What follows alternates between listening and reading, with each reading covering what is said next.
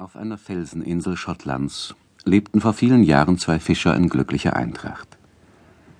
Sie waren beide unverheiratet, hatten auch sonst keine Angehörigen, und ihre gemeinsame Arbeit, obgleich verschieden angewendet, nährte sie beide. Im Alter kamen sie einander ziemlich nah, aber von Person und an Gemütsart glichen sie einander nicht mehr als ein Adler und ein Seekalb. Kaspar Strumpf war ein kurzer, dicker Mensch mit einem breiten, fetten Vollmondsgesicht und gutmütig lachenden Augen, denen Gram und Sorge fremd zu sein schien. Er war nicht nur fett, sondern auch schläfrig und faul, und ihm fielen daher die Arbeiten des Hauses, Kochen und Backen, das Stricken der Netze zum eigenen Fischfang und zum Verkaufe, auch ein großer Teil der Bestellung ihres kleinen Feldes anheim. Ganz das Gegenteil war sein Gefährte. Lang und hager, mit kühner Habichtsnase und scharfen Augen war er als der tätigste und glücklichste Fischer, der unternehmendste Kletterer nach Vögeln und Daunen, der fleißigste Feldarbeiter auf den Inseln und dabei als der geldgierigste Händler auf dem Markte zu Kirchwall bekannt.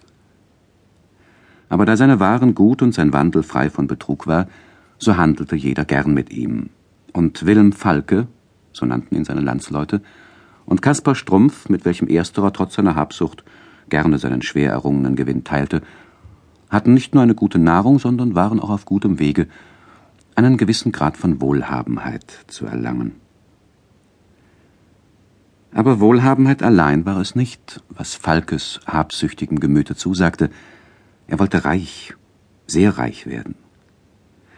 Und da er bald einsehen lernte, dass auf dem gewöhnlichen Wege des Fleißes das Reichwerden nicht sehr schnell vor sich ging, so verfiel er zuletzt auf den Gedanken, er müsste seinen Reichtum durch irgendeinen außerordentlichen Glückszufall erlangen. Und da nun dieser Gedanke einmal von seinem heftig wallenden Geiste Besitz genommen, fand er für nichts anderes Raum darin. Und er fing an, mit Kaspar Strumpf davon als von einer gewissen Sache zu reden.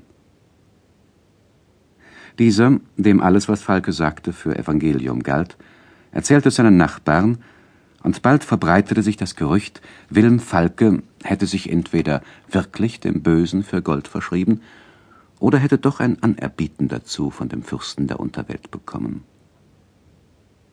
Anfangs zwar verlachte Falke diese Gerüchte, aber allmählich gefiel er sich in dem Gedanken, dass irgendein Geist ihm einmal einen Schatz verraten könne, und er widersprach nicht länger, wenn ihn seine Landsleute damit aufzogen.